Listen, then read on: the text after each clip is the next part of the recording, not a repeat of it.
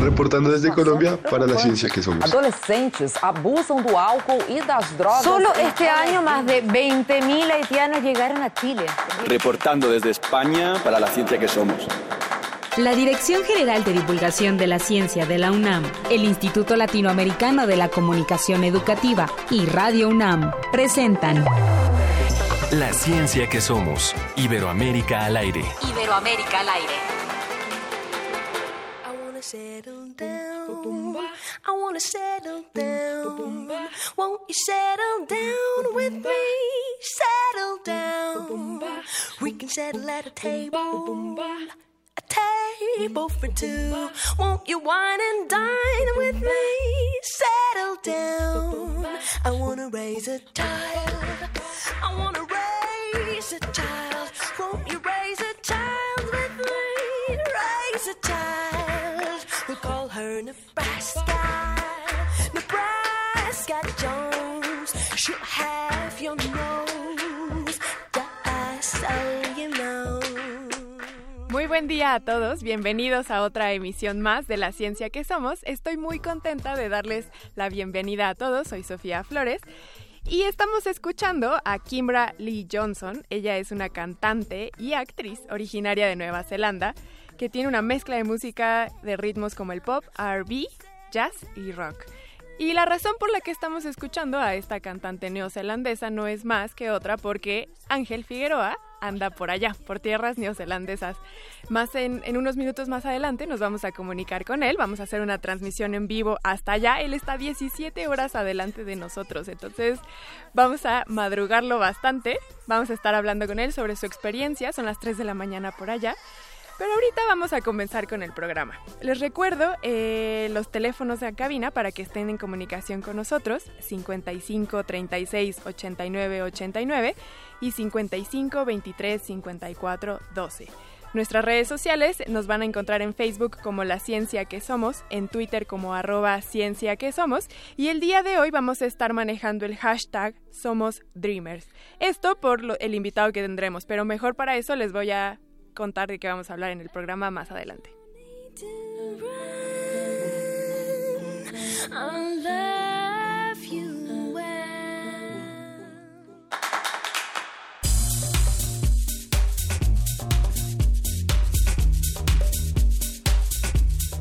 Como cada semana vamos a contar con la participación de la Agencia de Noticias para la Divulga Divulgación de la Ciencia y la Tecnología DICIT. Va a estar con nosotros José Pichel. También, como les comenté, Ángel Figueroa, que está en Nueva Zelanda, nos va a platicar sobre su experiencia en el Public Communication of Science and Technology. Él se fue a este congreso, habló con varios científicos por allá y así que vamos a tener no nada más su experiencia, sino también audios de entrevistas que él realizó. También con nosotros, como les dije, va a estar un dreamer mexicano que nos va a contar de su experiencia. Él pasó de ser un indocumentado a un reconocido científico a nivel mundial. Vamos a tenerlo aquí en cabina y nos va a hablar de su experiencia. Y finalmente vamos a hablar sobre la revista Como ves. Para todos los fans pongan mucha atención porque les vamos a hablar del contenido que tenemos en abril. Queremos escuchar tu voz. Márcanos a los teléfonos 5536 8989 o 5536 4339. La ciencia que somos. Iberoamérica al aire. Reporte desde España. Agencia Iberoamericana para la Difusión de la Ciencia. DICIT.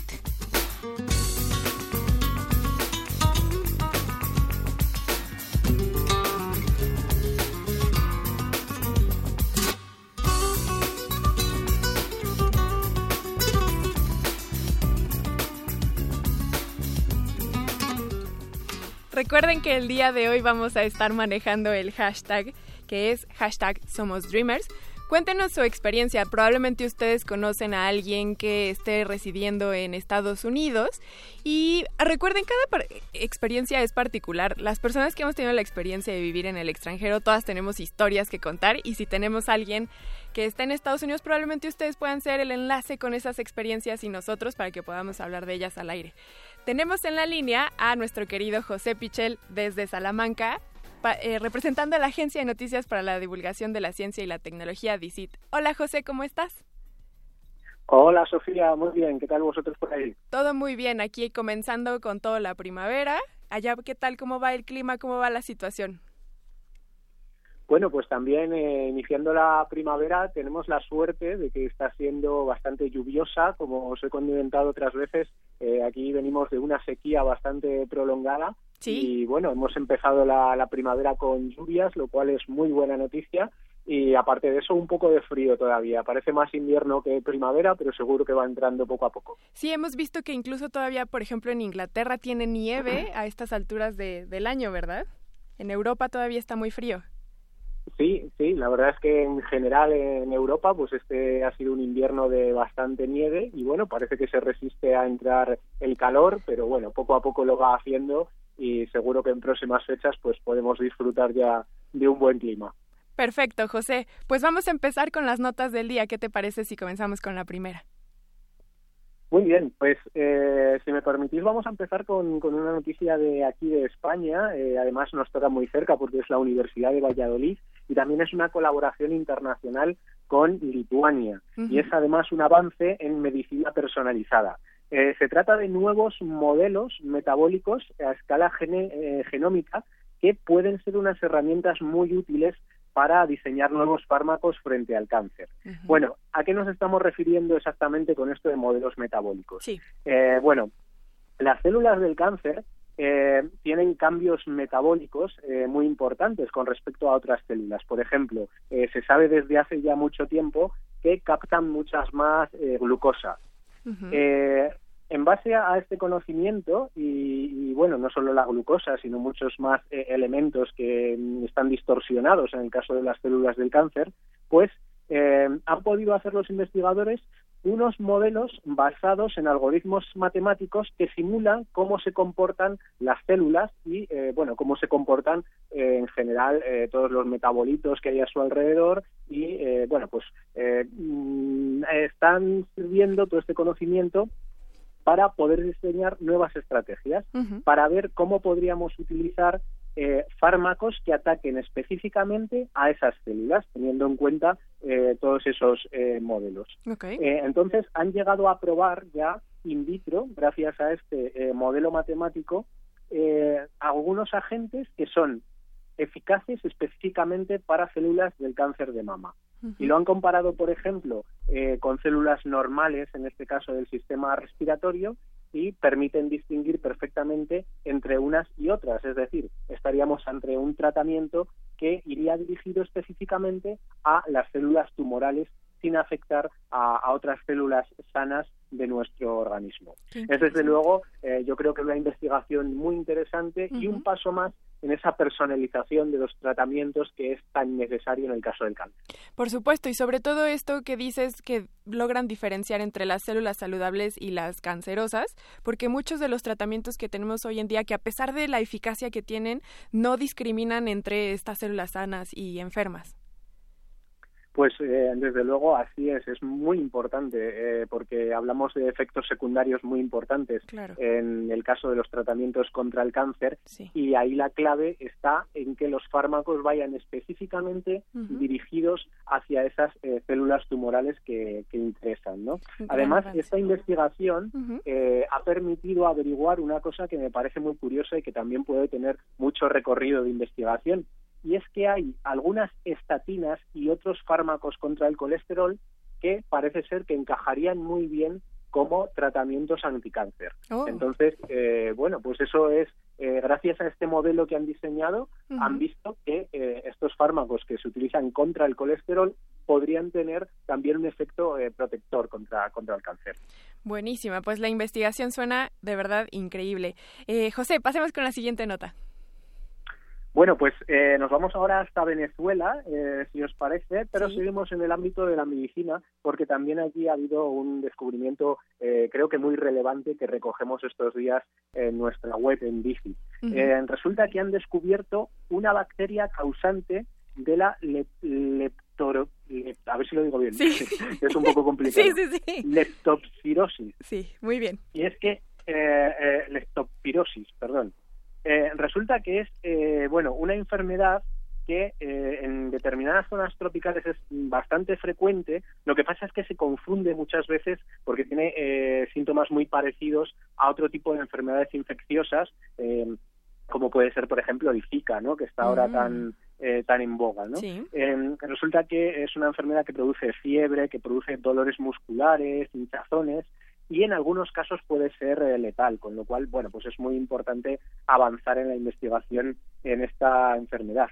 Está causada por eh, una serie de bacterias, eso ya se conocía, pero ahora la novedad es que han encontrado una nueva bacteria dentro del género de bacterias que eh, causan la enfermedad han encontrado una bacteria nueva, una especie nueva que no se sabía que eh, bueno que existía, no se sabía, eh, no, no se tenía conocimiento de esta bacteria. ¿Qué es lo que han hecho los científicos? Bueno, han realizado eh, análisis de, de ADN y han permitido eh, esos análisis pues comprobar que algunos enfermos había unas bacterias que no se tenían identificadas Mm. eh, como causantes de, de la enfermedad. Ujú. entonces, siguiendo un poco esa pista, han podido determinar que hay una nueva eh, bacteria de este género Leptospira que, eh, bueno, pues también causa la, enfermedad.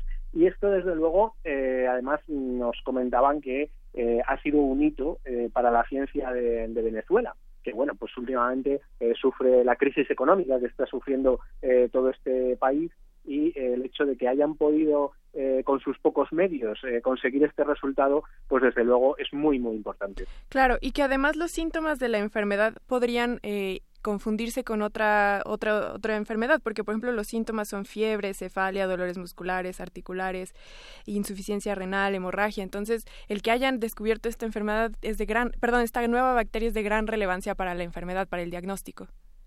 Por supuesto, es eh, muy importante para el diagnóstico precisamente por eso, porque al no tener eh, identificada esta bacteria hasta ahora, eh, pues claro, eh, si a un enfermo le hacían análisis y no aparecían las bacterias habituales que causan la enfermedad, se deducía que no era esta enfermedad, sino que tenía otra. Claro. Ahora, Ujú. con este nuevo conocimiento, ya pueden averiguar que efectivamente se trata de leptospirosis. Pues buenísimo. Y pasemos a la última nota, José. Bueno, pues eh, en la última eh, nos vamos hasta Argentina. En este caso es una publicación que ha aparecido eh, recientemente en la revista Science, una de las más prestigiosas del mundo, y es un trabajo de CONICET, que es el organismo de, de investigación más importante de, de Argentina. Eh, resulta que investigadores de allí han contribuido a mm, revelar el mecanismo por el que crece el grafeno sobre metales. Wow. Eh, Sabéis que el, que el grafeno. Es eh, bueno pues un nuevo material que está muy en boga También. que promete muchísimo eh, porque tiene unas características eh, casi únicas en, en la naturaleza Eh, resulta que está formado por una sola capa de átomos de carbono eh, que bueno los investigadores eh, pues hace unos años consiguieron eh, hacer esas esas láminas de, de carbono que es ya te digo solo una capa de, de átomos una cosa absolutamente eh, microscópica y tiene muchísimas aplicaciones en electrónica en informática en energía incluso en tratamiento de aguas eh, tiene todo tipo de, de aplicaciones que aún están por desarrollar Exacto. y en parte están por desarrollar eh, porque bueno resulta muy caro trabajar con, con este material y eh, se está trabajando todavía a un nivel muy básico a entender cómo funciona ¿no? Bueno, resulta que eh, los investigadores eh, argentinos eh, y sus colegas que han participado en este trabajo em, colocaron átomos de, de carbono sobre eh, metales como el cobre o el níquel, que es como habitualmente se trabaja, para intentar comprender qué es lo que estaba pasando eh, cuando, cuando se desarrolla el, el grafeno. Y eh, han comprobado, gracias a microscópicos, eh, mi- microscopios eh, muy sofisticados, que hay átomos que están eh, sueltos del metal que ayudan a canalizar el proceso por el que se forma el grafeno. Es decir, ellos ponían un ejemplo que me parece muy muy bonito. Es Venga. igual que tejer. Eh, imaginemos que estamos teja- tejiendo un, un hilo y que eh, los átomos de los metales son la aguja que nos ayuda a canalizar ese, ese proceso, ¿no? Que nos ayuda a eh, confeccionar ese, ese tejido. Bueno, pues en el caso eh, de estas láminas de grafeno vendría a ser lo mismo. Son los átomos del metal sobre el que se hace los que ayudan un poco a configurar cómo se va eh, haciendo eh, la lámina de, de, grafeno, que luego pues tiene tantas eh, utilidades. Eh, quizá lo más, lo más relevante, como decía antes, de, de, todo este proceso, es que comprender cómo funciona puede ayudar a que eh, todo el proceso sea más barato en un futuro y, eh, desde luego, el elemento base que es el carbono es uno de los elementos más abundantes en nuestro mundo uh -huh. y podría hacer, si llegamos a dominar esta tecnología, podría hacer que tuviéramos grandes aplicaciones eh, tecnológicas casi revolucionarias de uh -huh. una forma bastante barata. Pues interesantísimo, de verdad, los avances que se dan no solamente a nivel científico, pero sobre todo en Latinoamérica son de gran relevancia para todo el mundo.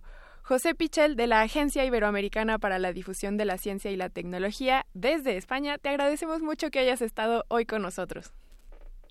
Bueno, pues encantado como siempre y nada, que paséis muy buen fin de semana y hasta el próximo viernes. Seguro que sí, tú también descansa mucho, nos vemos hasta entonces.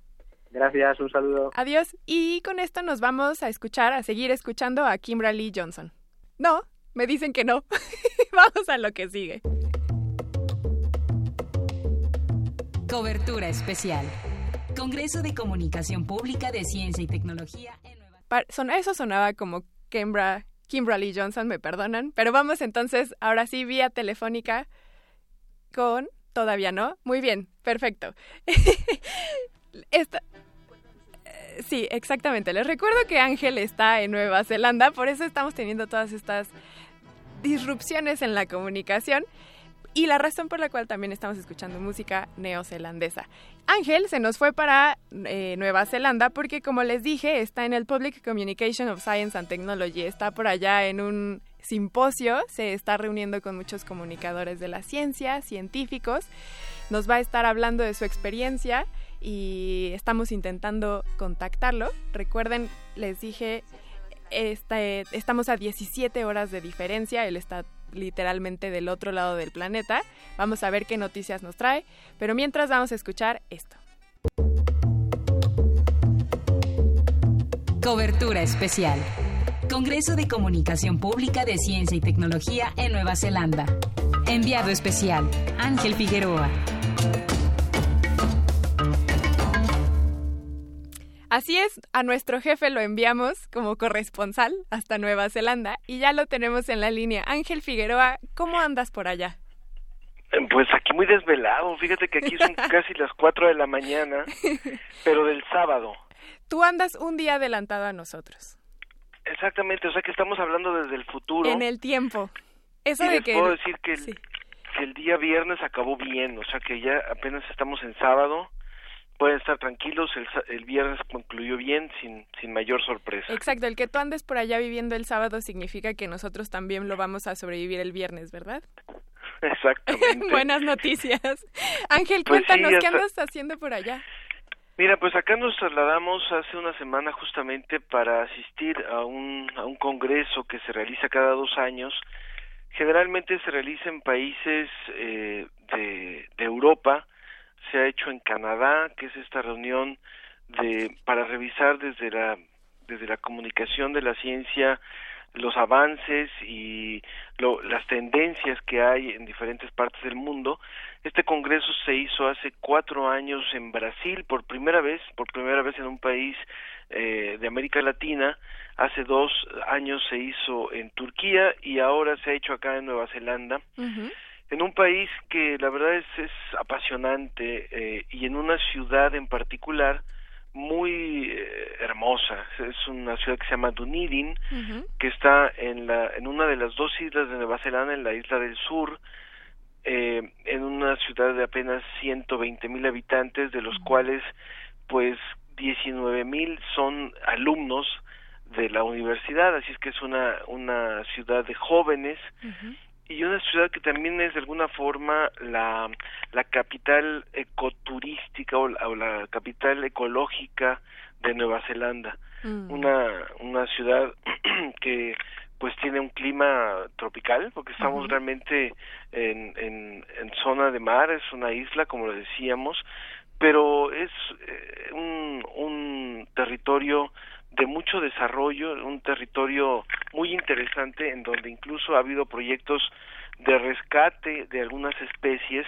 Y cómo me acordé de ti, mi querida Sofía, y cómo me acordé del público, porque hemos podido ver eh, algunas algunos ejercicios interesantes de rescate. Antes de contarles de lo que ha sido esta reunión de comunicación de la ciencia y la tecnología eh, de este de este congreso el PCCT pues les quiero contar un poco alguna experiencia que tuvimos al poder visitar al poder visitar eh, algunos eh, ejemplos de rescates ecológicos pudimos eh, visitar eh, lo que es una pequeña eh, isla donde viven eh, donde se ha trabajado en el rescate de los albatros Mm. sabemos que estos estas eh, los albatros son unas aves marinas que son las las más grandes y las que llegan a tener la mayor eh, envergadura llegan a tener 1.2 metros desde la punta del pico hasta la hasta la cola y hasta 3 metros de envergadura.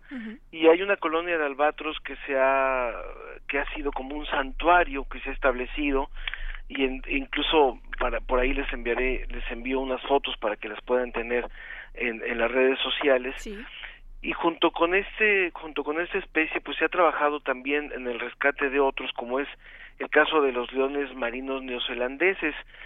Eh, son especies que en algunos bueno es una especie bastante rara de las cinco especies de leones marinos y esta es eh, en particular endémica de, de Nueva Zelanda eh, apenas están regresando a estas islas después de haber sido casi eliminados por cazadores maoríes eh, siglos antes de la llegada de los europeos. Entonces eh, los leones marinos poco a poco han ido repoblando esta zona son unos animales impresionantes pudimos estar muy cerca de ellos Mm. puesto que no no no pareciera que no les no le temen al ser humano uno se puede acercar bastante y en donde por ejemplo los los machos pueden pesar hasta 400 kilos Wow. pueden vivir hasta unos 25 años y tienen hasta 3 metros de longitud mientras que las hembras son bastante más pequeñas eh, solamente eh, miden eh, pesan algunos 50 kilos son son pequeñitas estas estas hembras pero eh, bueno y eso también en el caso de, de otra especie que pudimos conocer que son las focas neozelandesas. Pero el que es el emblema de, de esta zona uno se imagina que cuando va a venir a Nueva Zelanda va a haber los koalas y va a haber eh, muchas eh, eh, muchos eh, canguros y demás pues no el, el eh, fíjate que el, el emblema de esta zona es el pingüino de ojos amarillos que también es propio de aquí de Nueva Zelanda es una de las especies de pingüinos pero que está junto con el león marino son específicos de esta zona y son eh, lo- los pingüinos de, de ojos amarillos ellos suelen salir por las mañanas a- al mar se introducen al mar allá están todo el día comiendo este pescando y demás y por las tardes es cuando van regresando a pequeñas colonias. No sé ellos no están en grandes colonias sino son pequeñas colonias y pudimos verlos también. Les les estoy enviando en estos momentos algunas imágenes para que la puedan ver nuestro nuestro público y son preciosos. La verdad es que pues ver a un pingüino en su hábitat y ver un pingüino tan tan eh, tan eh, de- dedicado a subir por ejemplo a, a casi una una loma sin tener más apoyo que sus dos patas traseras pues la verdad es que es bueno sus únicas patas pues es, es maravilloso. Y ese es el emblema de esta zona de, de, de Nueva Zelanda. Eh, eh, vamos a subir también una foto de un compañero que conocimos por acá un compañero mexicano que es de, de justamente de Zacatecas y que se va a convertir en, en nuestro corresponsal para la ciencia que somos Daniel eh, Solís y él eh, está justamente trabajando acá en, en, en esta zona del, del planeta, puesto que también eh, la Universidad de Otago, que es una de las organizadoras del Congreso al cual asistimos, pues tiene importantes eh, eh, especialidades en lo que tiene que ver con comunicación de la ciencia. No es gratuito que en un que un congreso de este tipo como el que ahora les contaré se realice en una ciudad tan pequeñita. O sea, quiere decir que esta ciudad, pues la verdad, y, y en particular esta universidad, tiene un peso específico en lo que es la comunicación de la ciencia. Han, han desarrollado ya varias eh, especialidades y están trabajando mucho en la profesionalización de quienes se dedican a la, a la comunicación de la ciencia, Sofía. Pues eso es, es, lo siguiente que te íbamos a preguntar, porque entonces, ya que nos contaste este maravilloso escenario neozelandés, háblanos un poco del Congreso, cómo está haciendo, cuántos están yendo, quiénes van, cuéntanos.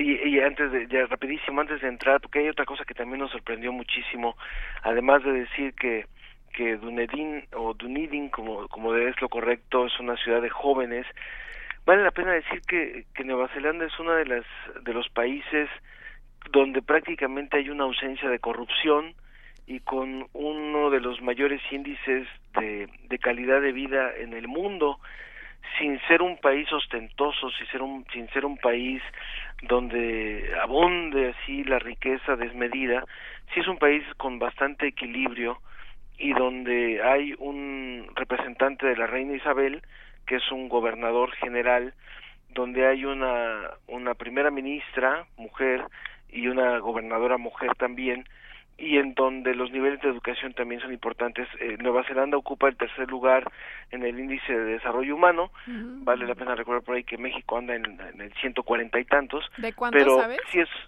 de no sabría exactamente el total de los países que son medidos en este en este índice pero sí es eh, uno de los países que son considerados con mayor respeto a los derechos civiles del mundo y pues un país pequeño de unos cuatro millones y medio de habitantes, pero que la verdad se la pasan muy bien, se la pasan muy bien, tienen una, unos recursos preciosos y pudimos ver también unos cielos hermosos aquí en, en, en particularmente en Dunedin y el caso de unos gusanos bioluminiscentes que te hubieran encantado conocer. Ay, sí. Todo lo que, nos estás narrando a todos nos hubiera encantado verlo. sí, pero aquí aquí yo me encargué de verlo por ustedes. Pero eh, lo cierto es que hay hay una zona de hay unas cuevas en donde pudimos ver unos unos gusanos que parecidos a lo, a lo que son las luciérnagas pero son son unos gusanos que que emiten una luz permanente, no están, no están eh, eh, intermitentemente, sino son permanentes, y esta luz que ellos emiten eh, tiene el objeto de atraer, por ejemplo, mariposas, eh, mosquitos o polillas, y cuando ellos, cuando estos insectos caen, pues ellos simplemente se los comen, son, son unos gusanos carnívoros, y pues es un espectáculo maravilloso además como te decía yo de los cielos que hay por acá por esta zona del planeta. Y ahora sí pues entrando en materia espera Ángel te voy a te voy a tener que detener porque nos tenemos que ir a una pausa. Entonces, ¿qué te parece si mejor regresando ya nos entramos en detalle con todo lo del congreso en el que estás? Vamos a la ¿Va? Muy bien, regresamos a la ciencia que somos.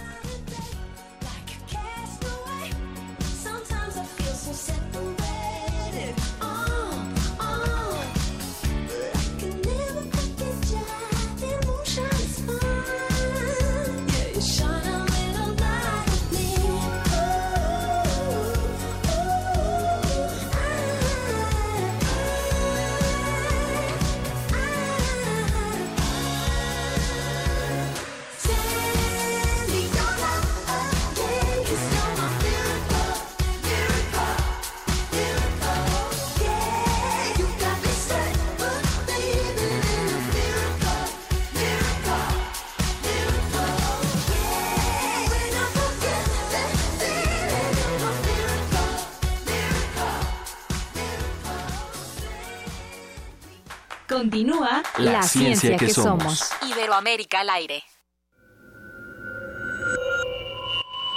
Escuchas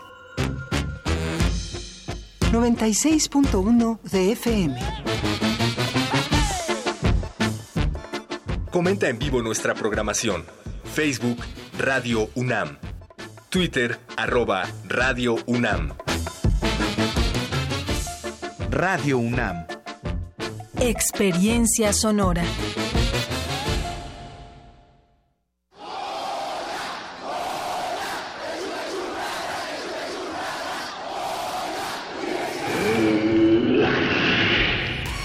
¿Te identificaste? Identifícate con Fundación UNAM y ayuda a becar a miles de alumnos universitarios. Súmate 5340-0904 o en www.funam.mx. Contigo hacemos posible lo imposible. José Antonio Miz platica con estudiantes. ¿Cómo están? Buenas tardes. ¿Les puedo hacer una pregunta? Claro que sí. ¿Quién de ustedes va a votar por primera vez? Yo. ¿Y ya sabes por quién vas a votar? Pero todos son una bola de corruptos. No todos somos iguales. Se puede hacer política sin lavar dinero, sin tener un solo peso al margen de la ley. Yo lo he hecho los últimos 20 años. Y sin ninguna mancha. Sin ninguna mancha más que el vitiligo.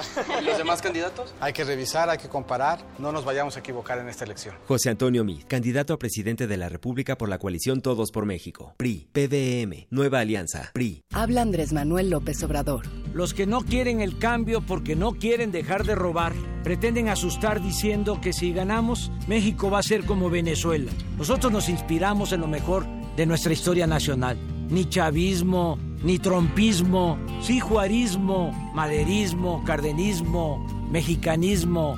Que no te asusten, ten confianza, yo no te voy a fallar. Andrés Manuel, presidente. Morena, la esperanza de México. Ahora que ya conoces nuestra canción, queremos que conozcas lo que hemos hecho. En Movimiento Ciudadano fuimos los únicos en renunciar al 100% al presupuesto de los partidos políticos y destinarlo a la reconstrucción de la ciudad. Porque el dinero de la gente merece destinarse a sus necesidades y no a mantener a los partidos políticos.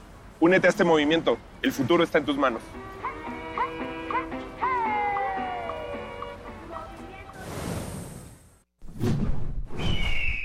Movimiento Ciudadano. Testimonio de oídas. Música nueva en voz de sus creadores. De sus intérpretes. Un autorretrato sonoro de la música de hoy. Escúchanos por el 96.1 de FM los martes y jueves a la 1 a.m. o en su retransmisión los sábados y domingos también a la 1 a.m.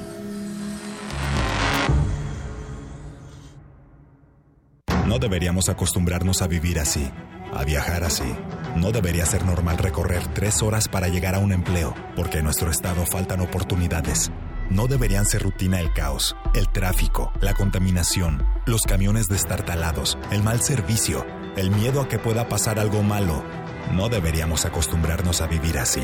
Únete. Necesitamos cambiar el Estado de México de forma radical. En México hay otra vía. Una vía radical. Habla Ricardo Anaya, candidato de la coalición por México al frente. De que México tiene que cambiar, nadie tiene duda. El PRI ya se va. La pregunta es qué tipo de cambio quieres. ¿El de Andrés Manuel? A mi parecer con una visión ya anticuada de México y del mundo. ¿O el del frente? Con una nueva manera de gobernar y un verdadero plan que utilice todos los recursos y las tecnologías para resolver nuestros problemas hoy y llevar a México a un futuro mejor. PAN. Bueno, ¿y qué hacen aquí? ¿Reciclan la basura o qué? No, no, no, es más que eso. Con la basura producimos electricidad para el alumbrado público. Mira, aquí llegan los camiones a depositar la basura en vez de ir al tiradero. ¿Pero qué? ¿No contaminan más? No, tenemos unos superfiltros.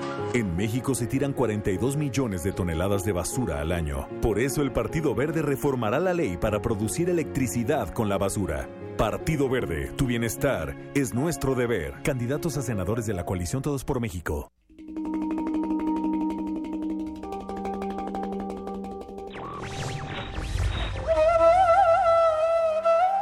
La libertad es, en la filosofía, la razón, en el arte, la inspiración, en la política, el derecho. Víctor Hugo.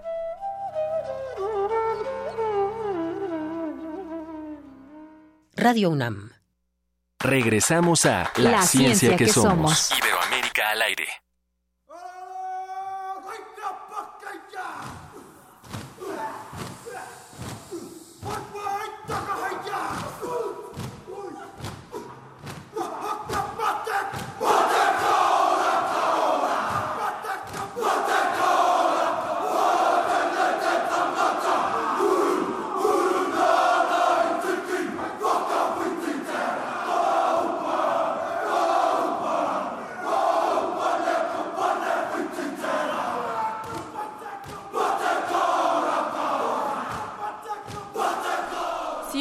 Están asustados, es muy normal. Este es un canto maori que es originario de la zona donde anda Ángel Figueroa que, bueno, ahora lo pueden conocer por, si ustedes ven partidos de rugby, por ejemplo, de Nueva Zelanda o de Australia, los jugadores interpretan estos cantos antes de comenzar con los partidos porque desde sus orígenes estos cantos eran para intimidar al contrincante, ¿verdad, Ángel?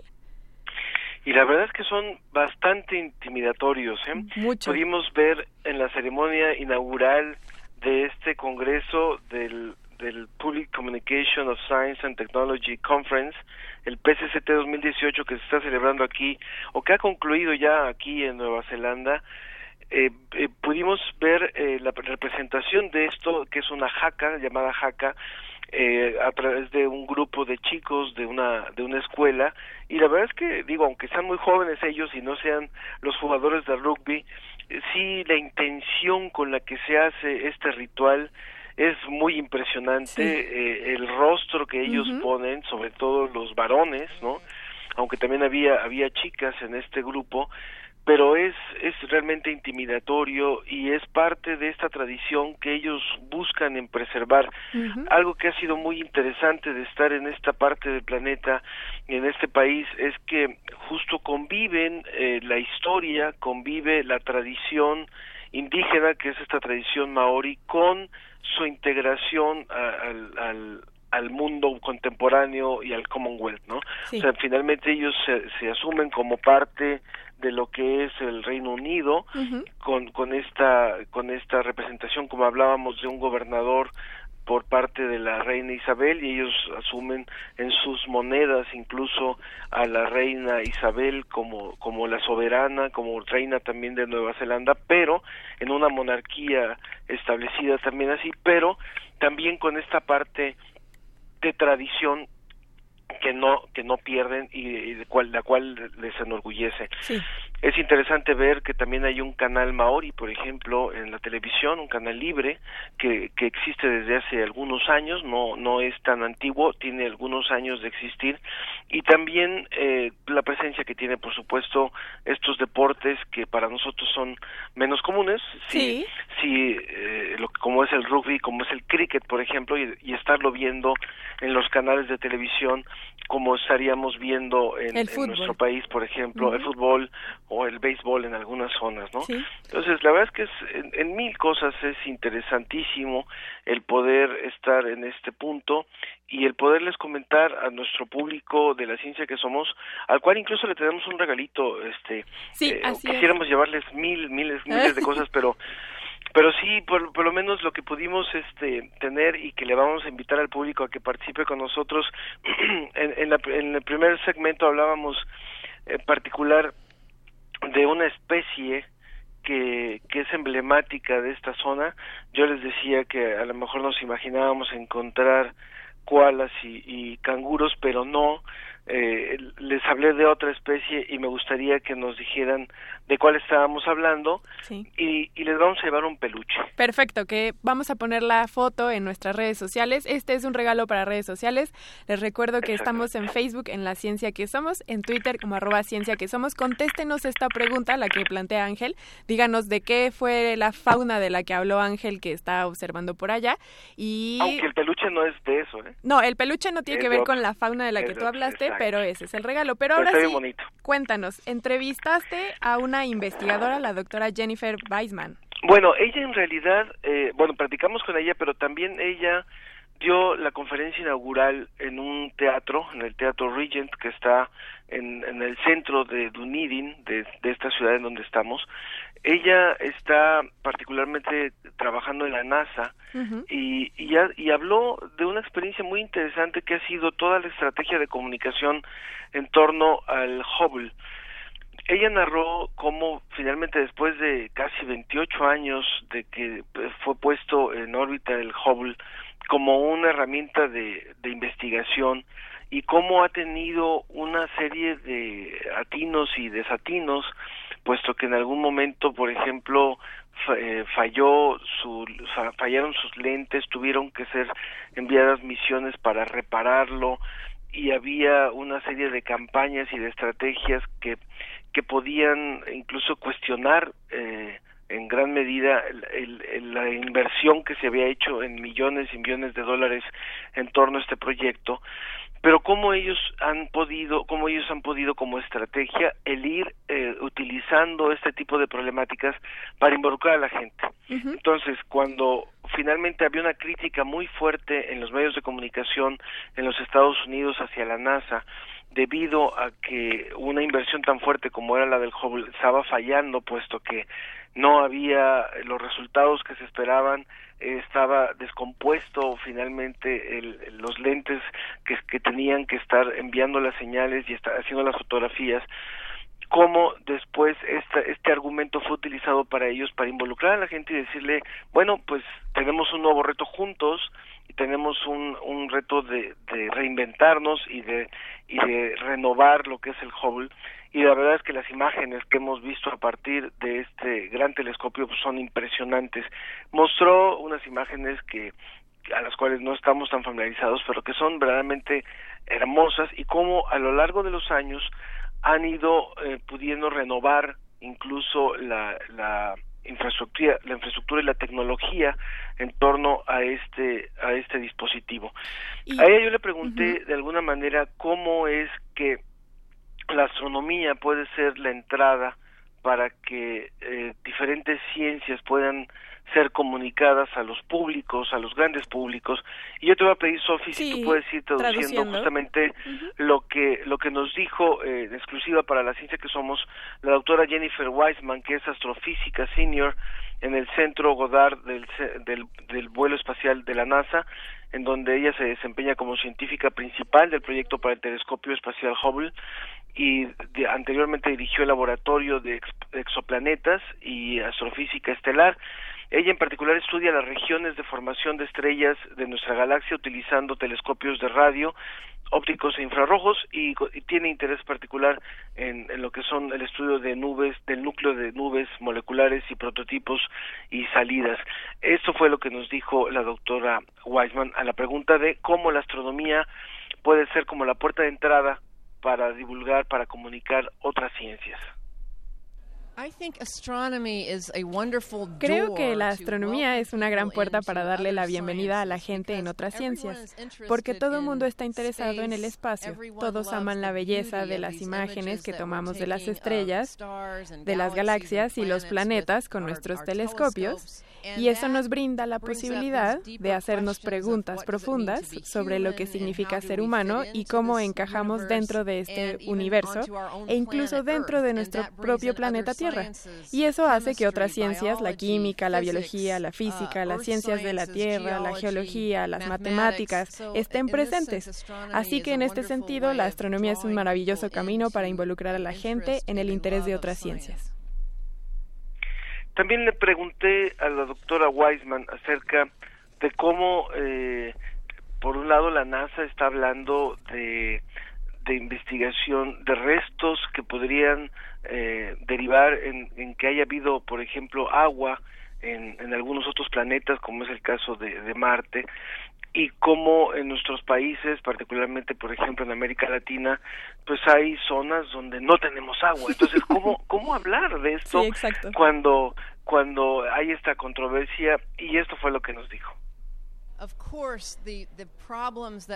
Claro que los problemas que nosotros vemos en nuestro país, en nuestro planeta, son prioritarios y la mayoría de nuestros gobiernos están enfocados en hacer esfuerzos por ayudar a resolver problemas para que la gente pueda tener una mejor vida en la Tierra. Pero para tener una mejor vida para la gente es también tener recursos que alimentan el espíritu humano. Y es por eso que parte de los recursos que los gobiernos invierten van a cosas como la exploración del espacio, el arte o la música. Estas son algunas cosas que ayudan al ser humano a saber qué es ser humano y nos ayudan al mismo tiempo a resolver nuestros problemas. Todas estas cosas van, van juntas al mismo tiempo. they help us solve our problems as well. All of these things go together at the same time. There will never be a time when all of our problems are solved before we can do some of these. Sí, esto fue, esta, esta pregunta fue muy buena, Ángel. Sí, y, y creo que ella finalmente también tiene esta sensibilidad de entender que hay muchas cosas que no están resueltas y si bien pues hay que hay que trabajarlas por parte de los de los países. Ahora también a ella le preguntó ella habló en, en su conferencia y habló después en otra participación eh, antes de que pudiéramos nosotros entrevistarla acerca de a quién se dirige la NASA y cuál es el público predominante de la estrategia de comunicación que tiene la NASA y por qué para ellos es tan importante el público joven. Y esto fue lo que nos dijo la doctora Jennifer. Nosotros estamos interesados en compartir lo que descubrimos en el espacio con todas las personas, de todas las edades y experiencias, pero la gente joven es la mayor parte de la población alrededor del mundo y en muchos países. Y es esta parte de la sociedad la que se ve más beneficiada por nuestras exploraciones y los descubrimientos que hacemos. Y ellos son los primeros en enterarse sobre el futuro. ¿Qué clase de preguntas quieren que sean resueltas por parte de la ciencia? ¿Y cómo será beneficiada su propia vida y el futuro? Así que estamos interesados en particular en hacer que la gente joven sepa qué estamos haciendo en ciencia y en las exploraciones del espacio, y que se sientan parte de ello, y que se sientan involucrados y participantes en todas estas interesantes actividades que estamos haciendo en ciencia y en particular en la exploración del espacio. Hay, eh, ha habido una gran cantidad de ponencias y de, y de talleres que se han presentado en esta en este congreso que concluyó hace unas horas. Acá como les decía pues ya son las cuatro con diecisiete de la mañana del sábado. Pero yo quisiera destacar algunas y antes de, contarles otra entrevista que pudimos hacer en específico eh, hay mucho interés y creo que es una de las cosas que yo encuentro como elemento general y que me y que me pareció muy afortunado en que necesitamos conocer mucho más a los públicos, mm. necesitamos eh, voltear mucho más los ojos hacia la población y no solamente querer eh, comunicar la ciencia como si fuera esta casi casi una religión. Entonces, eh, dentro de los dentro de lo que hemos visto en los diferentes las diferentes presentaciones, pues hay esta esta inquietud constante de tratar de entender mucho más en qué anda el interlocutor, en qué anda el público.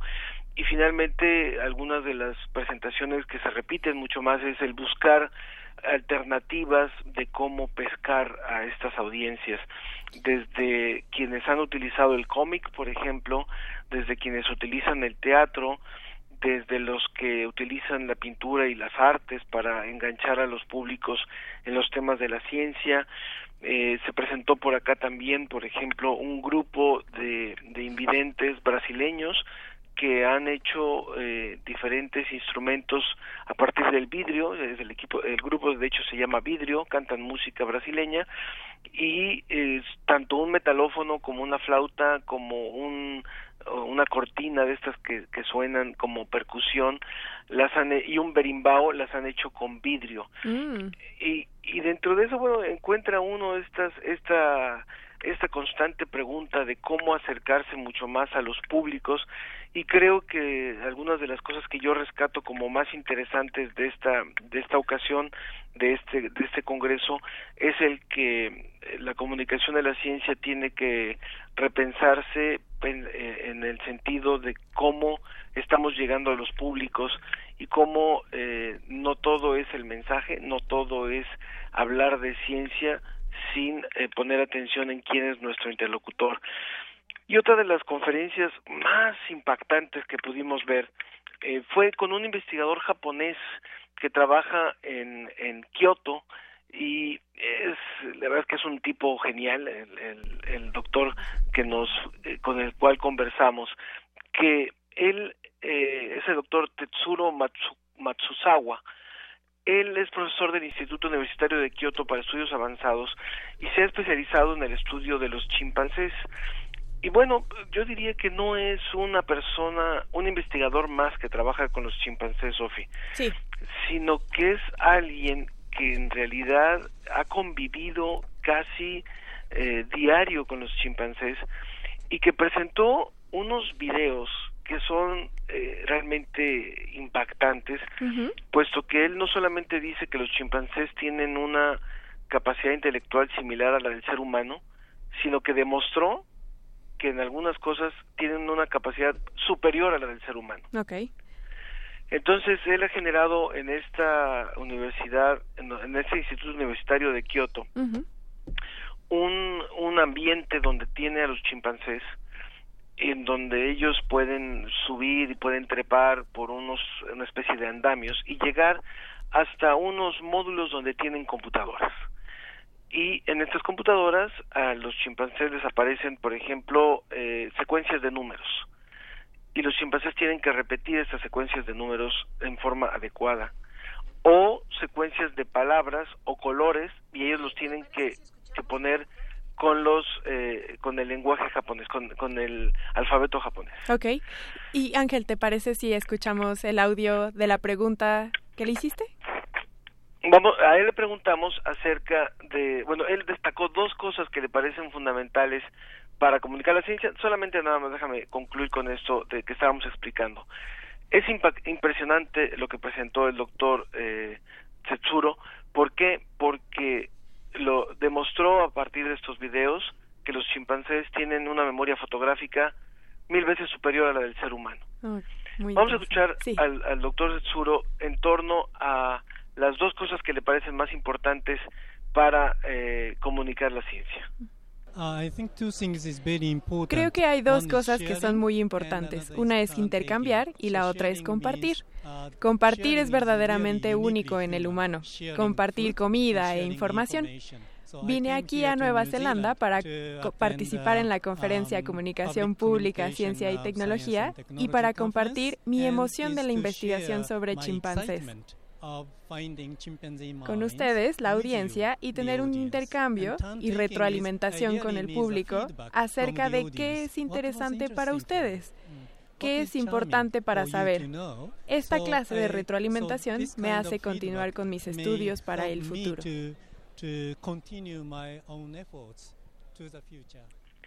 Así es. También a él le preguntamos acerca de cómo hacer más efectiva la comunicación entre las distintas audiencias y la ciencia, y eso fue lo que nos dijo. Um, es una pregunta importante que nosotros los científicos compartimos y también los comunicadores de la ciencia, um, basándonos en los hechos y las evidencias. Uh, los científicos hablan um, acerca de la historia, pero la comunicación de la ciencia realmente depende de la audiencia, no solo en hechos y evidencias. Tenemos que conectar las evidencias uh, con la audiencia en las necesidades de la uh, sociedad, de la gente. Los científicos no somos muy buenos en poner atención en las necesidades de la sociedad, de lo que la gente quiere saber.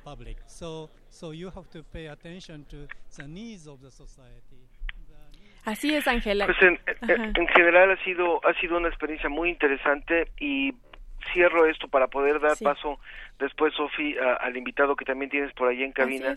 Pero eh, es que nosotros también presentamos una, una ponencia y creo que fue bien recibida y rápidamente les digo le digo al público de qué se trata. Nosotros hablamos acerca de cómo en el caso de México eh, tenemos una realidad muy diferente ciertamente a la de algunos de estos países que se han presentado por acá y en donde consideramos que comunicar la ciencia no puede ser ajeno al conocimiento de las audiencias. Eh, una población como la población de México, donde tienes un nivel de educación promedio de nueve años, donde tienes un, una creencia muy fuerte en cuestiones mágicas, también en cuestiones religiosas, también donde tiene un peso importante la fe, a veces por encima de, de la ciencia, por ejemplo, no puedes ignorar esas características de la población para poder comunicar la ciencia. Y creo que esta postura fue bastante bien recibida, puesto que ah, eh, muchas veces ha faltado el conocimiento de los públicos para poder comunicar la ciencia. Y, y esto finalmente yo creo que es algo que se va a seguir trabajando en los próximos años. Eh, creo que esta visión em, a mí me parece esperanzadora porque no es solamente el querer comunicar la ciencia como si fuera un dogma o como si fuera una información en donde el público no importa y creo que esta postura cada vez se va generalizando más hacia la necesidad urgente de conocer más las audiencias. Sí, pues está increíble Ángel, nos da muchísimo gusto que te tengamos de reportero por allá. Antes de que te vayas te mando dos llamadas, te mandan saludos por parte de Mari Carmen de Aguascalientes y también la maestra en, ciencias María Concepción Camargo dice que los pingüinos amarillos le gustan mucho y que está escuchando el programa. Los felicito. Ángel, muchas gracias por el reporte y te vemos pronto por acá. Un abrazo para todos y muchísimas gracias eh, también para el auditorio que nos ha permitido llegar hasta acá. Eh, seguiremos informando en la próxima semana de algo más de acá de, de este congreso. Perfecto, pues que tengas un gran sábado. Nos vemos pronto. Muchas gracias. Adiós. Y está con nosotros aquí en el estudio eh, Israel Reyes, quien es el Dreamer mexicano del que les hablamos al inicio del programa. ¿Cómo estás, Israel? Ah, pues, pues muy contento de estar aquí. Muchísimas gracias. Es un placer y un honor estar aquí en un canal de la UNAM, una gran universidad. El honor es nuestro. Gracias por estar aquí con nosotros. Tú te tenemos aquí particularmente porque tú llegaste a Estados Unidos con solamente 300 dólares y una carta de aceptación allá a Estados Unidos. Cuéntanos tu experiencia. Efectivamente, mira, yo llegué a Estados Unidos en 1991. ¿Tenías 26 años? No, 17. Ah, muy bien, ok. 17 años. Este, a mí me había aceptado Louisiana State University para hacer mi undergrad pero no sabía inglés. Ah, yo venía de una familia muy restringida económicamente en el Estado de México y bueno, pues necesitaba pagar el TOEFL y el enrollment, no tenía las condiciones económicas y, una tía la que me crió este, me dio 300 dólares, con eso me fue a la Central del Norte, a Ciudad Juárez, crucé por el desierto, me deportaron en Las Vegas y volví a pasar por el río y finalmente llegué a la Universidad de Colorado. Este, yo empecé como barrendero en la universidad y como oyente. Pero eras estudiante y, y barrendero. Trabajabas. Sí, bueno, era oyente, ah, porque cuando llegué a la universidad y presenté la carta de Louisiana State University, me dijo el doctor Paul Encinias que no podía aceptarme porque no hablaba inglés, porque no tenía los papeles, porque era indocumentado y, y todo eso. Entonces, pues yo desobedecí su palabra y empecé a ir como oyente y conseguí trabajo como barrendero. Mm. Entonces de noche era barrendero y de día me metí a las clases de, de, matemáticas y de inglés. Seis meses después me descubrió, se enojó conmigo, pero yo le dije que yo creía mucho en la educación, que querer ser, alguien en la vida no es un delito, no es un pecado y, y que por eso lo, lo, lo había hecho. A, a mí me llama la atención, ¿cómo es que consigues esta carta de aceptación y ah. después, ¿cuál es la carrera que estudias? Ah, pues mira, qué buena pregunta. Yo tengo un profesor que fue el que me cambió la vida. Este, no fue solamente mi profesor de, de, de, aula, pero fue realmente el profesor Antonio Piñeiro en la vocacional 4 quien se fijó en mí. En ese tiempo yo vivía muy mal económicamente, vivía en el Estado de México, tenía que viajar a constituyentes a tomar mis clases, a veces realmente no tenía dinero para, para comer bien, llegábamos con un plátano. Y en fin, fue, un, fue una de las épocas de mi vida más difíciles, yo creo, en mi adolescencia. a mí a los seis años me habían dado en adopción y viví unos años en, en, el, en Actopan Hidalgo, en el convento de las Rosas, y ahí me dio la, la intuition de dibujar. Y a través del dibujo encontré una correlación entre la matemática y el dibujo.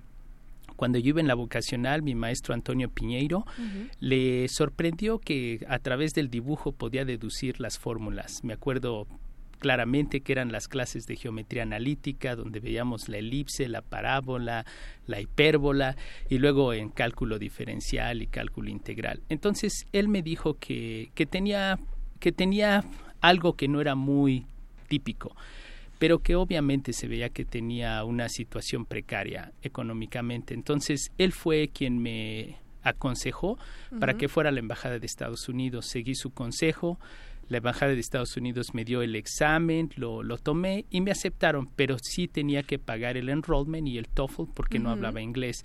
Entonces me ilusioné y bueno, por eso me fui de indocumentado y así empecé en Estados Unidos. ¿Y qué carrera estudiaste? estudié Applied Mathematics y también otro... Matemáticas aplicadas. Matemáticas aplicadas y también otro profesor quien en la actualidad es uno de mis mejores amigos, este Joe Simons, fue el que me aconsejó en 1993 cuando empezaba el dot-com, que quizás estudiando matemática aplicada a lo único que podía aspirar era ser profesor o tutor o algo así. Entonces él me recomendó que hiciera, que hiciera un minor en computer science porque estaba el .com, el e-commerce y eso. Y, y, bueno, yo siempre escuché a mis profesores. Para mí mis profesores fueron como mis padres y las instituciones académicas fueron como mi, mi hogar, mi escuela. Entonces, gracias a, a, Joe Simons, estudié Computer Science y, y, así me gradué. Entonces, fíjate que hablando de Nueva Zelanda, esto es este... Era lo que te iba a preguntar, porque tú hiciste algo especial en Nueva Zelanda. Sí, pero fíjate, te cuento la historia de Nueva Zelanda. Cuando yo terminé mi undergrad en, en, Estados Unidos, yo apliqué para dos trabajos. Uno, para una compañía, una compañía empresa financiera y otra en Nueva Zelanda, que era el departamento de Fisheries, Fisheries Department. Ellos estaban buscando statisticians, personas de estadística, para hacer el cálculo del pescado, para mantener el equilibrio ecológico. Uh -huh. Entonces yo apliqué y me dieron trabajo en Nueva Zelanda y, pero dos semanas después me ofreció trabajo una empresa multinacional de, de, de, financiamiento. Entonces, obviamente, la diferencia de pago era significativa. Muy bien. Yo le pregunté a Joe Simons, mira, tengo dos ofertas de trabajo, ¿cuál me recomiendas? Y me dijo, no, pues, pues la de aquí de Estados Unidos era 14 mil dólares versus 50 mil dólares anuales. Uh -huh. Entonces me quedé ahí. Y bueno, estando ya ahí en esa empresa, inventé mi primer software, que fue un software de de probabilidad y análisis para detectar la probabilidad de falla en los ruteadores Cisco uh, usando time series data. Nos vas a tener que desglosar eso que nos acabas de decir. Sí, es fíjate que eso es como la primer primer versión de lo que sería analytics o data mining, que es un proceso de serie de tiempos y a través de la variable de tráfico se puede se puede categorizar cuál es el tráfico normal y cuál es el tráfico anormal en una curva de distribución normal. ¿Tráfico Entonces, de información? Tráfico de información, Ajá. efectivamente. Sí. En ese tiempo los uh, ruteadores Cisco utilizaban un protocolo que se llamaba X.25. Como había un problema en el Medio Oriente, cuando un ruteador se descomponía, tardaba seis meses en entrar en operación porque las agencias de investigación o militares o de inteligencia tenían que verificar que no iba a ser para uso militar. Okay. Yo vi ese como un problema matemático, como un problema de forecasting, de predicción, uh -huh. de probabilidad o de optimización y se me ocurrió hacer un modelo econométrico utilizando la serie de tiempos y utilizando uh, syslogs, que ese es el, el, protocolo para jalar el tráfico de los ruteadores, que era el show buffers. Y bueno, y ese fue un éxito, aunque no tuve ningún beneficio económico porque era un em, era employee, permanent employee. O sea, era parte de tus era, funciones, digamos. Eh, no realmente, pero cuando eras cuando eres empleado, pues uh -huh. toda tu propiedad intelectual es de la empresa es para de la, la empresa, efectivamente. Claro. En ese tiempo Joe Simon se, se molestó conmigo y me dijo, "Oye, Israel, este te hubieras salido, lo hubieras vendido", porque lo terminaron utilizando las agencias de investigación porque les llamó la atención el tráfico atípico, que era donde se podían ver transacciones inusuales o no comunes transacciones de información. Eh, sí, efectivamente. Oye, yo quisiera desviarme para millones de temas, o sea, quisiera preguntarte qué piensas con lo que acaba de anunciar Trump hace dos días, quisiera preguntarte qué piensas sobre Facebook y el uso de la información del software, pero también estás aquí para contarnos de tu trabajo. Ahora, ¿en qué estás actualmente? Sí, mira, vamos a aprovechar la coyuntura de lo que está pasando en Estados perfecto, Unidos, porque, mira, este, yo creo y estoy seguro de que es una oportunidad. Los retos son oportunidades. Mira, el que Donald Trump haya anunciado que va a militarizar la frontera sur, sí. pues sí es un acto de agresión. Es un acto que si hemos sido estra es, uh, strategic alliance o aliados, aliados estra estratégicos, hemos sido vecinos por mucho tiempo, hemos compartido información en seguridad. Yo creo que realmente esta es una acción hostil hostile action. Sí, hostil. Exacto. Pero yo veo en México un gran potencial. México tiene un capital humano impresionante y ese capital humano que tenemos en las universidades está generando un capital intelectual de alta calidad. Cuatro años que un joven invierte en una escuela superior o en una escuela de doctorado, posgrado, uh -huh. está creando capital intelectual. Yo creo que todo ese capital intelectual se debe comercializar.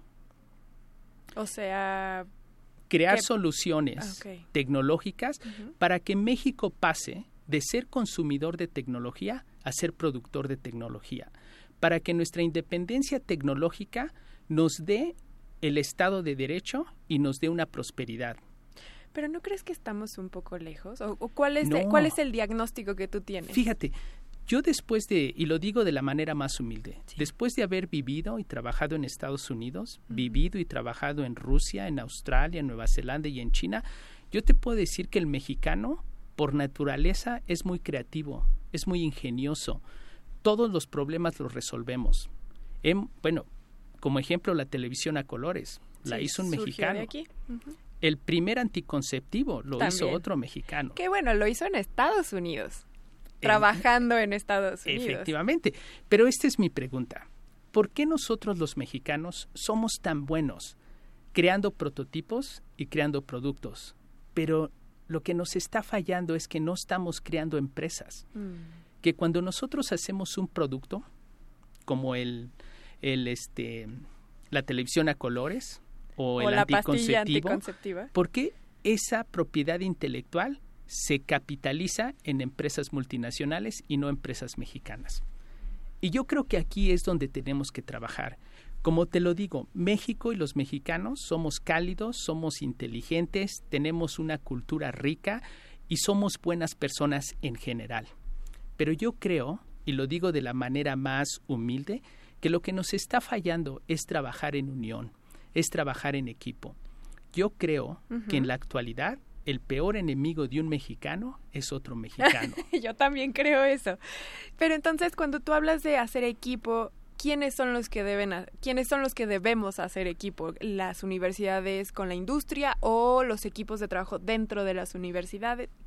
¿Quiénes son esos equipos? Yo creo que debe de ser un equipo diversificado, un equipo interdisciplinario porque si hacemos equipos que son universitarios únicamente, les está faltando el componente empresarial, el componente de, de marketing, el componente de legal, de cómo proteger la propiedad intelectual. Yo creo, y, y, tomo esto, esto lo tomo del MIT o de la Universidad de Harvard, donde yo he visto que sus modelos de emprendimiento han sido muy exitosos. Como ejemplo, Dropbox la compañía de Dropbox salió del MIT, la compañía de RSA de seguridad salió del MIT y así cientos de empresas multinacionales han salido de esas universidades. Pero ¿qué es lo que han hecho bien? Y eso es de lo que nosotros tenemos que aprender. Que se hace un frente común entre las personas empresariales, los académicos, los estudiantes y las, em, y las empresas financieras. Cuando se forma ese ecosistema, como es el iLab o el Innovation Lab, eso tiene muchas posibilidades de despuntar. Porque como bien los dijiste, lo dijo el científico que está en Nueva Zelanda, a veces los científicos se pierden en su mundo y les falta cómo visualizar las necesidades que existen en la sociedad. Sí, a veces desarrollan bueno, desarrollen su investigación sin tener una mira en una aplicación o en una patente, ¿no? Efectivamente, y creo que es ahí donde tenemos que trabajar. La, la ciencia es, es el, el backbone de la prosperidad de un país, pero cuando se comercializa, un país que no desarrolle tecnología o ciencia va a ser un país que se va a rezagar. Imagínate si nosotros aquí en México no, supiéramos, no supiéramos leer y escribir, estaríamos completamente rezagados. Bueno, en esta revolución digital y tecnológica y en una en un nuevo orden geopolítico donde el internet y la tecnología ya derribó las fronteras, el país que no desarrolle tecnología, que no la comercialice y que no participe en la economía global, se va a rezagar. Porque imagínate, la economía del conocimiento es muy cara. Si nosotros vendemos petróleo en centavos y compramos gasolina en dólares, hay un déficit hay gigante. un déficit gigante. Y ese delta o ese difference es la economía del conocimiento o la economía de la información. La gente que sabría hacer eso sin tener que vender a Estados Unidos y comprar caro. Efectivamente, lo que se dice como el know-how.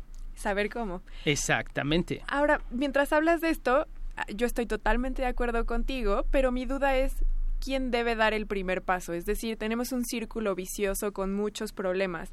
No hay financiamiento a ciencia, no hay ciencia y por tanto la industria privada no confía en la ciencia, en la poca ciencia que se hace y entonces el gobierno se da cuenta que ahí no debe invertir y entonces se cierra este círculo vicioso.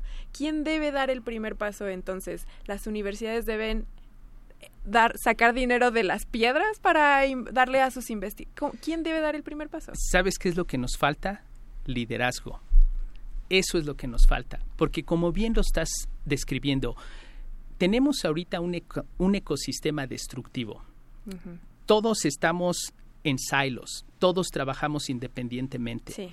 ¿Y qué pasa con eso? Que divide vencerás. Porque ¿qué pasa? No desarrollamos tecnología que eventualmente tenemos que comprar tecnología a Estados Unidos o, a Europa, que nos sale cara. Cuando tú dices, pero ¿cómo es posible teniendo tanto estudiante de posgrado y tanta mente inteligente y capacidad, ¿por qué no lo hacemos aquí? Lo que yo veo, y también lo digo de la manera más, humilde, es de que nos falta liderazgo, nos falta creer en nosotros mismos, nos falta que hagamos equipo no se trata de competir, se trata de colaborar. Y ahí regreso a lo mismo, que a veces el peor enemigo de un mexicano es otro mexicano y a veces uno cree más en el extranjero que en nuestra propia gente. Entonces, ¿qué es lo que tenemos que hacer? Cambiar ese liderazgo y decir, bueno, todos podemos vivir y trabajar en un ecosistema. Ya esto es de seguridad nacional, ya esto es de prosperidad nacional, ya no se trata de ser individuales o individualistas. Entonces, ¿qué es, ¿quién debe de tomar el primer paso? Pues yo creo que los empresarios son líderes natos, porque por eso crean empresas y crean empleo y generan capital. Y los académicos y las universidades son proveedores capital. Eh, del capital intelectual. Entonces, ¿qué pasa? Si tenemos una mano, capital intelectual, tenemos liderazgo y tenemos capital monetario, cuando lo juntamos tenemos la fórmula mágica. Pero para eso se, se necesita un liderazgo, una visión unificada. De ambos lados, tanto de los empresarios en apoyar a la ciencia como de los científicos de desarrollar su ciencia hacia aplicaciones, que también incluso la investigación básica eventualmente llegará a tener aplicaciones. Efectivamente, efectivamente. y también pienso yo en Latinoamérica, porque este programa se transmite también a, toda Latinoamérica y España. Y también es formar lazos, voltear a ver hacia abajo también, ¿no? No es nada más Estados Unidos, porque bueno, como dices, ya nos pusieron una, nos están poniendo una barrera que hay que voltear para otros lados, no nada más dentro de México, sino también toda Latinoamérica, formar lazos allá abajo. Esto que estás mencionando es perfecto, porque México tiene toda la estrategia y la capacidad tanto de capital intelectual como de capital humano para ser el proveedor de tecnología a Latinoamérica. Veámoslo por dos variables. Primera, es nuestra cultura y es nuestro idioma.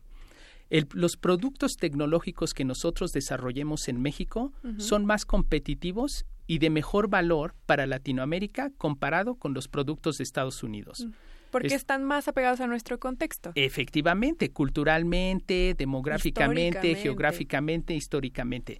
Ahora, ¿qué es lo que nos ha fallado en Latinoamérica y en México? Que no tenemos un buen líder un país que sea líder en tecnología. Y yo creo que ahorita la oportunidad la tiene México por su capital intelectual, su capital humano y también su posición geográfica. Y esto no lo digo yo, lo dice el Fondo Económico Mundial, el World Economic Forum, que México tiene todas las variables con su juventud, con su energía y con todo eso para despuntar en esa economía. Podemos reemplazar en Latinoamérica a China, a Brasil y a India. ¿Así de verdad? Tenemos el potencial. Wow. Es el potencial. Necesitamos trabajar juntos. Confiar. Necesitamos unir esfuerzo y necesitamos creer en nosotros. Una solución tecnológica de Estados Unidos para, para Guatemala o El Salvador es cara. Pero una solución mexicana para El Salvador, para Ecuador, para Nicaragua es más lo que se llama affordable, okay. inapplicable. Claro.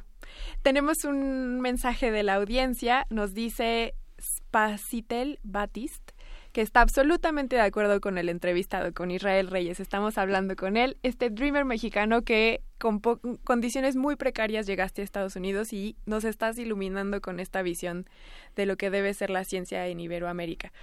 Dime una cosa, ¿cuáles son tus expectativas para la ciencia en México y para Iberoamérica? Mira, yo siento, y, y por eso estoy de regreso aquí en México, si no, me hubiese quedado allá. En, en Estados Unidos o en Australia o en Nueva Zelanda. Yo sí creo en México y en Latinoamérica. Realmente es un gran mercado, un gran potencial que existe ahí. Sí necesitamos que la ciencia se comercialice, que el capital intelectual se comercialice. Necesitamos generar recursos para nuestras instituciones educativas para proveerlos con mejores laboratorios.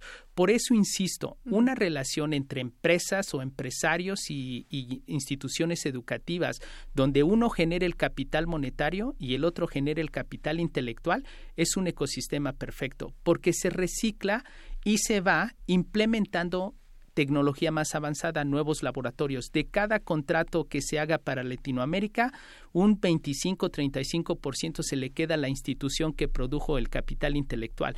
Y también lo que es muy importante es que esa propiedad intelectual se proteja a través de patentes, a, tra a, través de copyrights y de trademark. Eso es muy importante porque lo que he visto en México, uh -huh, uh -huh. tenemos muchos investigadores que hacen publicaciones científicas, pero al publicar esa información ya es de dominio público. Sí. Y otros países pueden tomar ventaja de eso porque les estás dando la fórmula. Entonces, ¿qué pasa con nosotros? Nosotros invertimos como sociedad en las universidades para generar el capital intelectual y todo ese capital intelectual se va se a otros diluye. países o uh -huh. se diluye. Uh -huh. O en el peor caso, tenemos la fuga de cerebros, que si no sabemos cómo capitalizar y retener el talento, ese talento se nos va a Estados Unidos, a Europa y a, y a Asia. Uh -huh. Y lo que provoca es que nuestras economías se queden rezagadas, porque la economía del conocimiento la seguimos comprando de países extranjeros, en este caso de Estados Unidos, y con la situación geopolítica, pues yo lo veo completamente inadecuado. Por supuesto, y siempre como tú dijiste eh, en una parte de la entrevista, producir nosotros nuestro propio conocimiento siempre nos será mucho más benéfico que comprar caro de otras, de otras eh, partes del mundo. Luisa Cabrera nos dice muy interesante entrevista con Israel Reyes, felicidades. Spa, eh, Pacitel Batist, este nombre me cuesta mucho trabajo. Me encanta su visión, debemos creer en nosotros, nos toca saber que somos capaces, tenemos todo para hacer potencia, todo. Eh. Laura Soto también nos dice que súper invitado a la ciencia que somos. Y en Twitter Jorge Barrera Gómez nos da los buenos días y nos habla del pingüino amarillo y nos dice felicidades por el programa. Israel, eh, dime, ¿Ahora en qué estás trabajando? Sí, mira, ahorita yo estoy promoviendo la economía del conocimiento aquí en México. Uh -huh. Estoy trabajando con estudiantes de diversas universidades.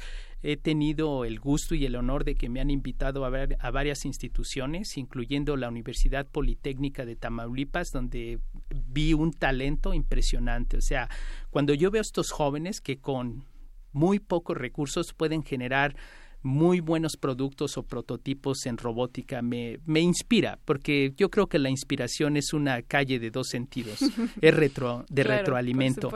También he estado trabajando con jóvenes de mi vocacional, la vocacional 4, que fue la institución que me cambió la vida, y ahorita el caso de Alejandro, que hizo la silla solar que sube las escaleras, pues está muy bien, ya le ofrecieron una beca en el TEC de Monterrey con líderes del futuro. ¿Cuál, qué, Ale? Cuéntanos más de eso. Alejandro, Alejandro, Alejandro es un estu bueno, era un estudiante de la vocacional 4 y ya este pasó a la escuela superior uh -huh. del Politécnico, pero ahorita el Tecnológico de Monterrey le ofreció una beca para líder, líderes del futuro, okay. lo cual yo lo vi muy muy propio y muy interesante tanto de la visión del Tecnológico de Monterrey, que tienen la disposición de invertir en todo este talento para hacer la retención de, de talento. Mm. Y bueno, yo creo que las universidades mexicanas deben de tomar ventaja de la posición y del talento y también crear convenios o alianzas con universidades extranjeras, porque la diversidad es buena. Por ejemplo, yo digo en mi caso que uh -huh. si yo no hubiese tenido la oportunidad de salir, ver y experimentar, el valor que yo pudiese agregar ahora sería más limitado. Claro. Pero cuando uno sale y regresa, generas más capital intelectual. Y el consejo que yo le doy a los jóvenes, principalmente cuando se van al extranjero, les digo que es muy bueno, pero que no se olviden de su patria, de su tierra, de sus seres queridos, porque hay que regresar al país que nos dio la vida y contribuir a nuestra economía, no contribuir a otras economías. Se trata de salir adelante conjuntamente. Me parece que tienes una visión muy optimista. Steph Cervalar nos dice, muy buena entrevista, es toda una inspiración su caso. ¿Qué te quedas con toda esta entrevista que nos das con este espacio? ¿Cuáles son? ¿Podemos contactarte? Sí, ¿Podemos claro. trabajar contigo? Claro, por supuesto. Miren, me pueden contactar en Twitter, Israel G. Reyes. Es la mejor manera de contactarme ya en la era digital. Y bueno, este también le quiero dar un mensaje muy preciso a los estudiantes de, de la media superior, de la superior, de bachillerato, que la educación es nuestro pasaporte para el mundo y que también es nuestra tarjeta de débito. Una persona bien preparada siempre va a encontrar o va a crear una oportunidad y que también ya no se trata de buscar las oportunidades, hay que crear las oportunidades y compartirlas. Vivimos en una economía global, en una economía del conocimiento. El conocimiento cuesta, el capital intelectual es el mejor capital que se tiene. Hay que crear empresas, hay que ser emprendedores, hay que tomar riesgos, pero hay que dirigirse de la manera más honesta y más íntegra. Colaborar, no competir, colaborar. Estar abiertos a diferencia de opiniones. Perfecto. Entonces, Israel G. Reyes en Twitter. Vamos a seguir, te vamos a seguir en Twitter, vamos a seguir las propuestas que nos hagas. Y pues muchísimas gracias por haber estado aquí el día de hoy con nosotros, Israel Reyes. Gracias a estar, por estar en la ciencia que somos. Y muchas gracias a, a tu audiencia y, y mi reconocimiento a, a, la UNAM, una gran universidad. Que tú vienes del Poli, por cierto, nos escuchan del Poli. Sí, sí, claro. Y te digo, la educación pública y la educación privada en México es de lo mejor, pero aquí hay que trabajar todos juntos. Sí, no se trata de tener divisiones, no. todos somos un equipo. Este programa se transmite en, en, el canal del Politécnico, entonces les mandamos un saludo a ellos también. Perfecto, gracias, muchísimas Israel, gracias. Gracias. Seguimos gracias. en la ciencia que somos.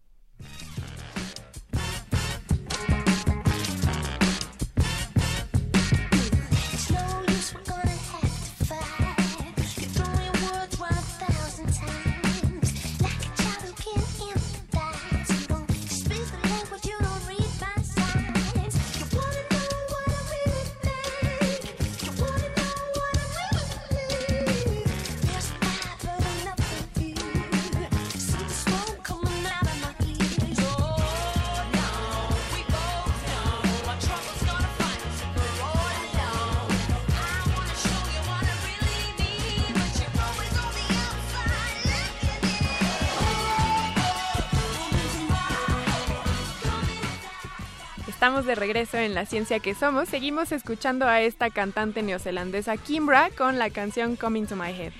Tenemos también en la línea telefónica a Estrella Burgos, quien es editora de la revista Cómo ves de la Dirección General de Divulgación de la Ciencia y que nos va a hablar qué trae la revista en este mes de abril. Hola Estrella, ¿cómo estás? Muy bien, Sofi, ¿cómo están ustedes? Todo muy bien por acá. Cuéntanos, ¿qué trae la, la revista Cómo ves? Pues mira, está muy variadita, espero que les interese mucho el contenido. Como tú sabes, Sofi, el 23 de abril es el Día Internacional del Libro, o sea que ya, ya falta poquito para que lo celebremos Sí. y, y- y aprovecho para invitarlos a la Feria del Libro y de la Rosa que vamos a tener aquí en la en Ciudad Universitaria. Eh, además de que hay muchos descuentos y promociones, a uno le regalan rosas y eso es muy bonito. sí, de verdad.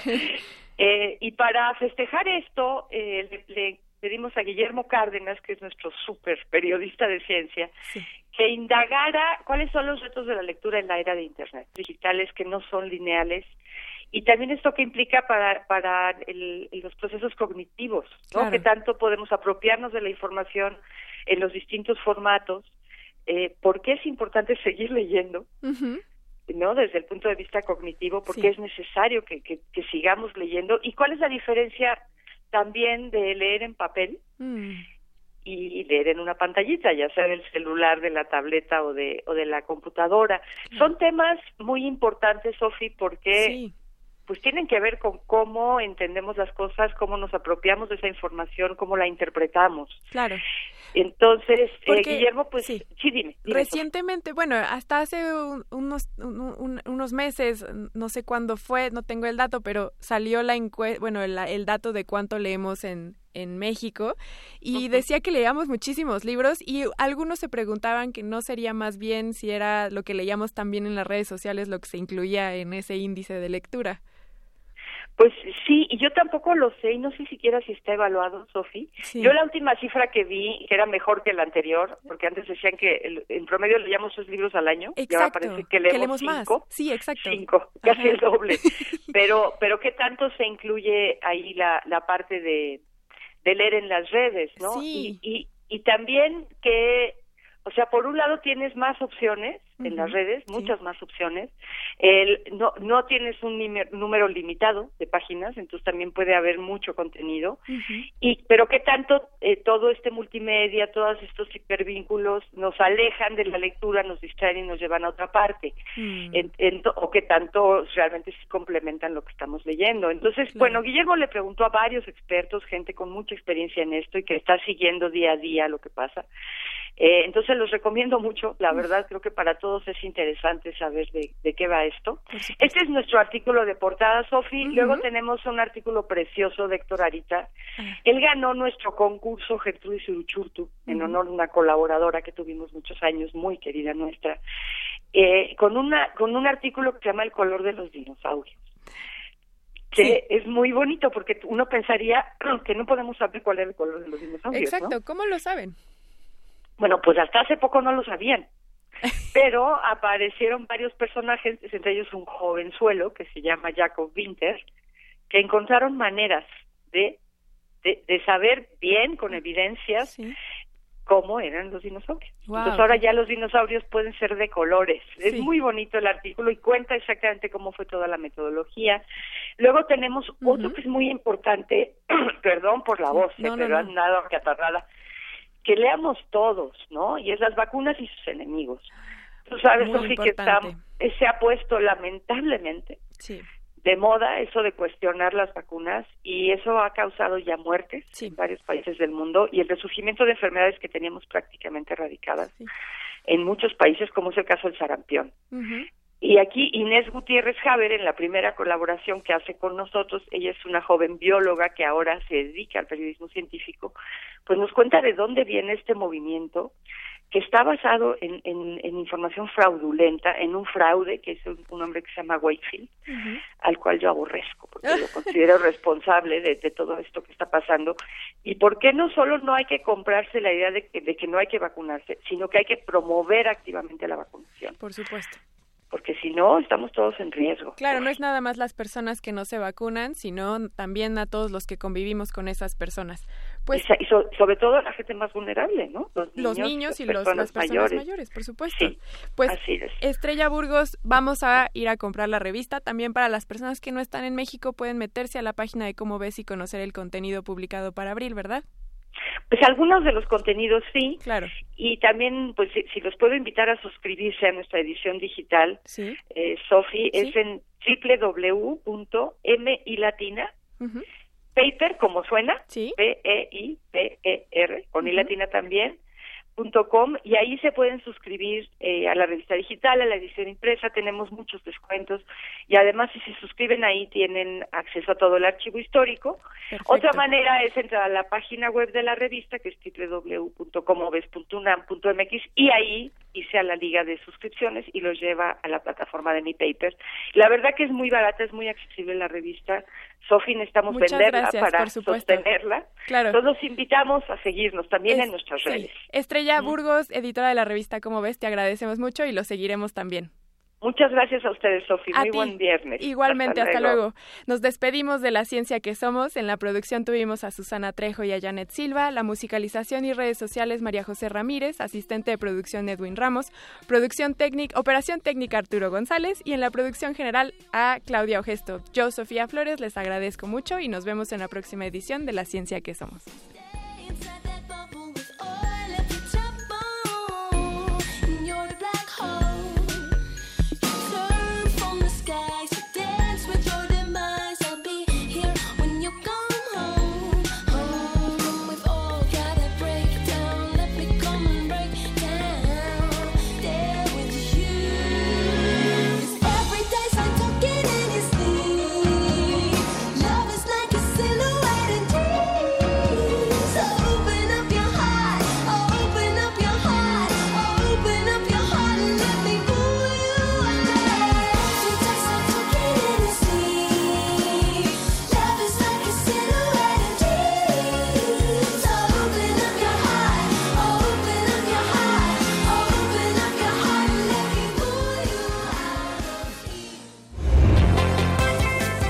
Agradecemos tu compañía. Nos escuchamos la próxima semana en punto de las diez y media de la mañana. La ciencia que somos. Iberoamérica al aire.